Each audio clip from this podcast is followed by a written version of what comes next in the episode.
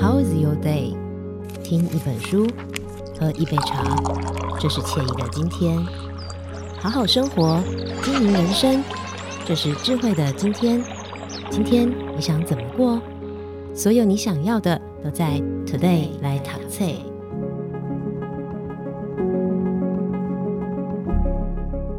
大家好，欢迎收听今天的 Today 来读册，我是笑鱼。今天呢，我们来跟大家分享这本书籍，它叫做《双鱼 B 理科市长林佑昌的人生晋级 RPG》。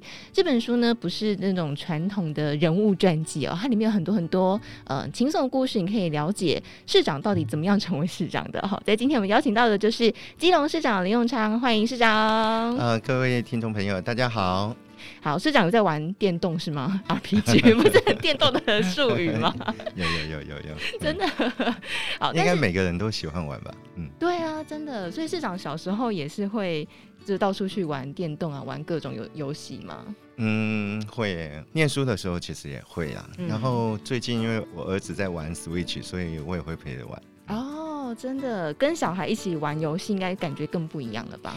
呃，因为现在的小孩子跟我们以前不太一样。嗯，所以总是要找机会跟孩子有一些亲子互动。比方说，要多让他一下嘛，或是……哦，没有，我跟你讲，其实他们很厉害的，认真较劲是不是？他比你厉害，小朋友他太熟悉这个东西了，而且他、道，这个玩下去会疯的，很有兴趣的。我觉得这个也是在等一下节目当中，我们可以跟大家来聊聊的，因为其实在这本书当中聊的比较多是市长嗯的成长的经历跟过程，小故事了，嗯、很多故事。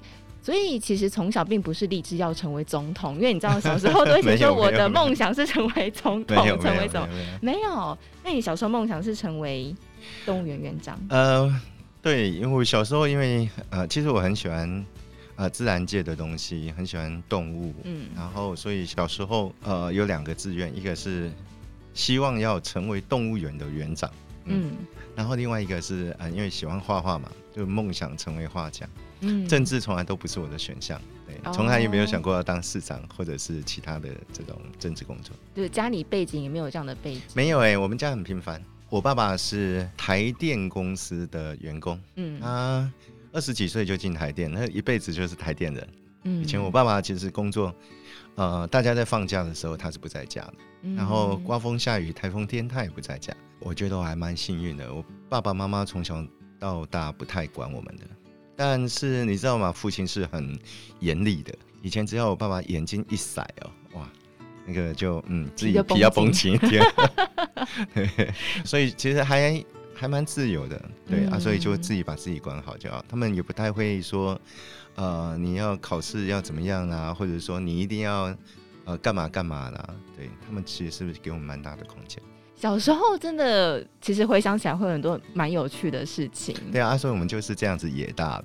嗯，而且市长还很会画画，嗯，在书当中看到就是市长的那个绘画，会觉得很惊讶。哎，是小时候有特别去学习？有学了有一段时间，嗯，我记得好像是四年级、五年级、六年级，一直学到国中一年级。嗯，对，反正那个时候还想去考复兴美工。所以后来跟我一个死党同学就一起去考，不过那一天他有考上，我后来没去考。嗯，对，但是就变成市长了。没有，没有，没有，没有，没有，没有 跳那么快。呃，没有，没有，那个时候就乖乖的去考联考啊，然后乖乖念书嘛。嗯，只是看后来市长的一些经历，就是包括念了文化大学景观设计学系跟台大城乡所，似乎也都是跟绘画有点关系。我说实在，我比较偏食一点。就是我喜欢的科目，我会呃用尽一切的心力去投入。嗯，那不喜欢的，其实就放弃。你说像数学吗？但是数学本来我也不错的，不过那个有一段那个过程，对，嗯、所以有点偏食啦。我自己是这样子觉得，我觉得不管做什么事情，要让自己开心，你才会再怎么辛苦，再怎么难，你也愿意去投入。嗯，哦，你不会因为辛苦，因为难，所以挫折，然后你就打退堂鼓。所以我觉得自己内在的动力还蛮重要。我其实从小就这样想，所以我在做任何的选择的时候，就都问我自己说：“哎，这个是不是我自己想做的？”从小的时候就会这样问自己。我从小就是这样子在想，对，不管我做什么决定的时候，我其实都最后会问自己说，这个是不是我心里面真正想做的事情？嗯，但是因为市长刚才也提到说自己也很喜欢生物，所以那时候要上大学的时候，其实有生物科系相关的学校也可以选择。哦，我那个时候第一志愿是写兽医系。嗯嗯。那后来怎么会选了文大？哦，因为当然是兽医系分数比较高。哦，原来是这样。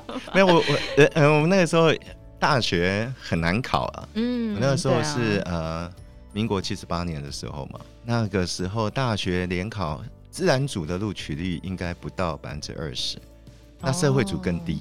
哦，嗯、社会组可能是七十八吧。对，哇，对，所以那个时候能够应届考上大学就是。前百分之二十了，因为那个时候资讯不是像现在这么发达，我们那个时候要填志愿都还有一本厚厚的那个科系的介绍的书，然后就翻着那个书在看。我们同学大概都填了一百多个科系，哦，因为反正从头把它填到尾，一定要填嘛。对对对。那我就有点说实在，刚刚在讲偏食，我大概应该只填了十出头个吧。哇，好勇敢哦！对，我那个时候就打定主意说，好啦，有填上就去念，没填上就好吧，去去去补习班蹲一年吧。对，我，我第一志愿填的是兽医系，我记得填的是中心的兽医系。那第二志愿填的是东吴大学的，那个时候好像是说微生物系吧。然后第三志愿才填景观系。填文化是因为离台北比较近哦，因为你是基隆人。对对对。所以就是这样到文大上面去上课，那也是一个不短的路程哎。嗯，我那个时候住校吧？没有没有没有住校，没有没有，因为住校要住校要花钱啊，因为而且因为住的比较近，没有宿舍的，就要在外面租房子。所以我第一年我记得好像是我住在松山，住在我阿姨家，然后每天从松山坐火车到台北车站坐二六零，然后上阳明山。您觉得您的所学到呃现在来看，得给您什么样的养分呢？哎，我觉得运气都蛮好的。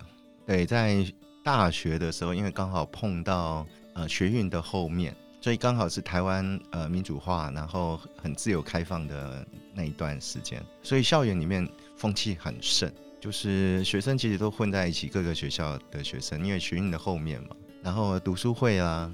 所以我不是只有念景观系而已，就到处去参加读书会，因为很想要探索很多的问题，因为不了解、不理解。嗯，那那个是一个探索的一个年代啊。然后大三的时候，像去参加了好几个营队啊，这个聚落保存的营队啊，然后又去跑去宜兰去参加南洋两千年的一个综合开发计划。哦，你看我们其实从刚刚讲到现在，兜兜转转。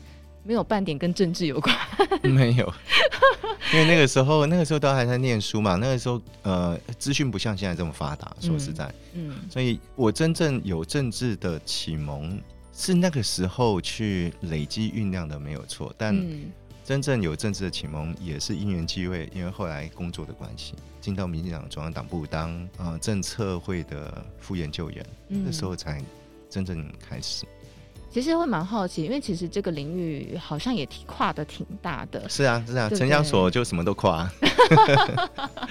因为城乡所比较特别啦，他就他专业，但他又强调跨领域。现在跨领域是一个还蛮普遍的事情，对。可是，在二十多年前并不是。嗯，对，所以呃，城乡所那个时候算是走在前面。他除了呃都市计划、建筑还有景观的专业背景的学生之外，嗯，他还收很多非专业。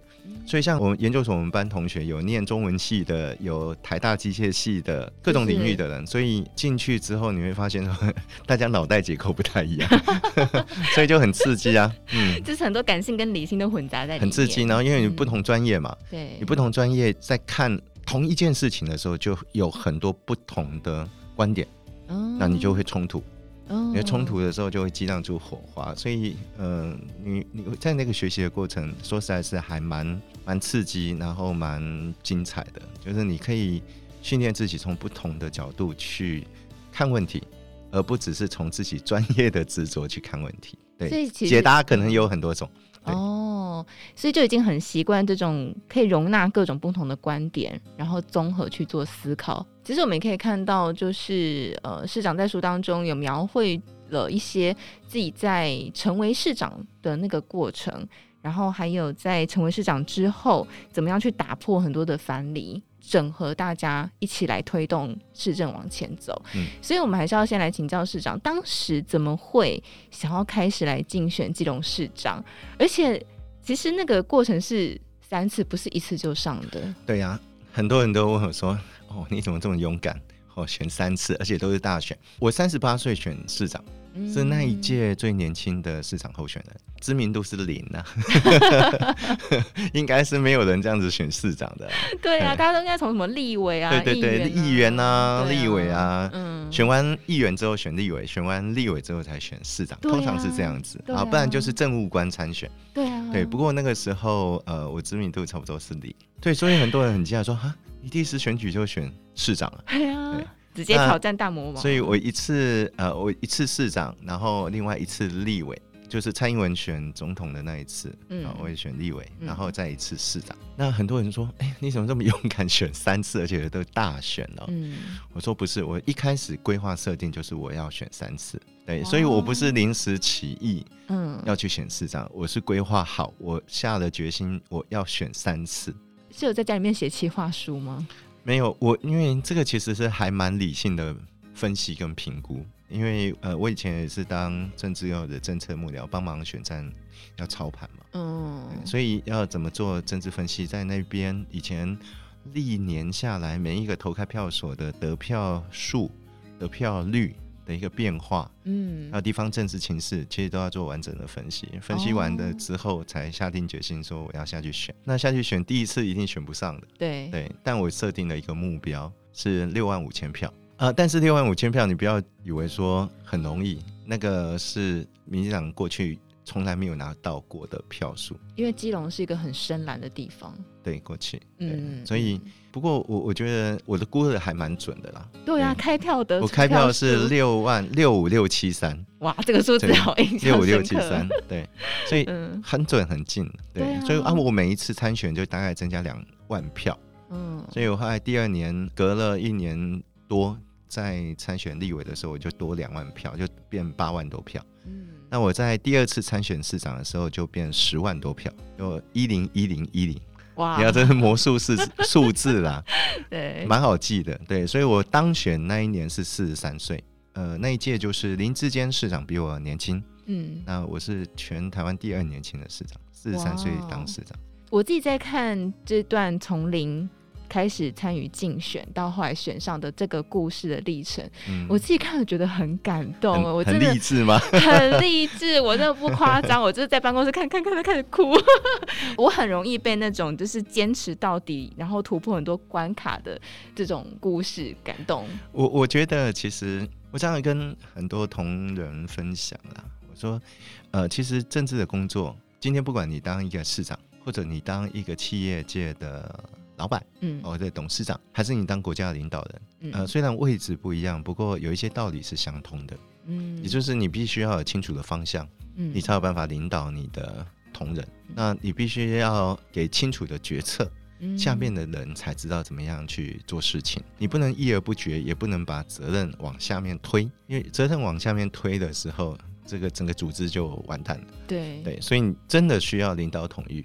做什么就要像什么了。嗯、那其实每一个行业都是专业。对，其实政治也是一个专业哦。没错、嗯，政治其实也有许多的经验值。我我比较幸运的是，因为我以前在总统府在行政院历练了很长的时间，所以我是做足做好了准备，嗯、才啊、呃、这个当选市长去做市长。嗯、所以我从上任的第一天是不需要任何的重新的摸索跟了解。第一天上任之后，我就知道接下来要该怎么做。所以我觉得是很幸运的，我是准备好了才当市长，所以也可以把市政在短短几年间把它做一个呃有效的一个推动。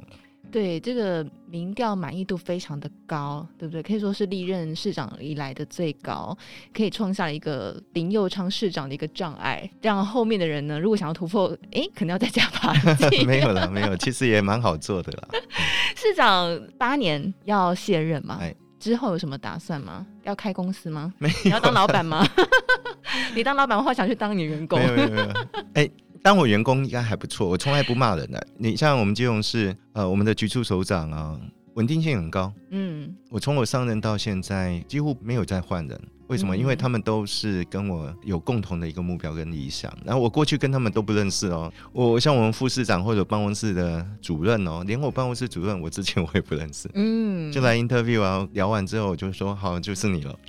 对，这么快就下决定了？我觉得人跟人不是说宿命啊，也不是说看面相、看感觉，还是看星座，而是你聊个几句。当然，我们不一定能够看透人心啊。嗯。但我觉得那个聊的过程里面，你就会可以感受到对方的一个诚恳啊，或者是他对他未来要跟我一起共事，他是不是做了准备？我觉得也不难说掌握了，至少说我个人。从上任之后，一开始我只换了我的一个副市长，还有一个民政处长，还有一个都发处长。嗯，我只换三个局处首长哦，因为不是像台北市可以全换，没有。嗯，因为我们不是直辖市，我只能换一半。嗯，而且呃，我上任之前已经被前任市长把所有的职位全部塞满了，所以，所以我只带了三个局处首长，然后办公室两三个秘书进到一个老旧的市政府。对，嗯，但。你有效领导统御，你还是可以做的。嗯，你可以把最后一名的城市把它变到前段班。其实很不容易，我相信如果大家如果看这本书《双语 B 理科市长》呢，你去细细的去看里面的那个过程，真的会蛮感动的。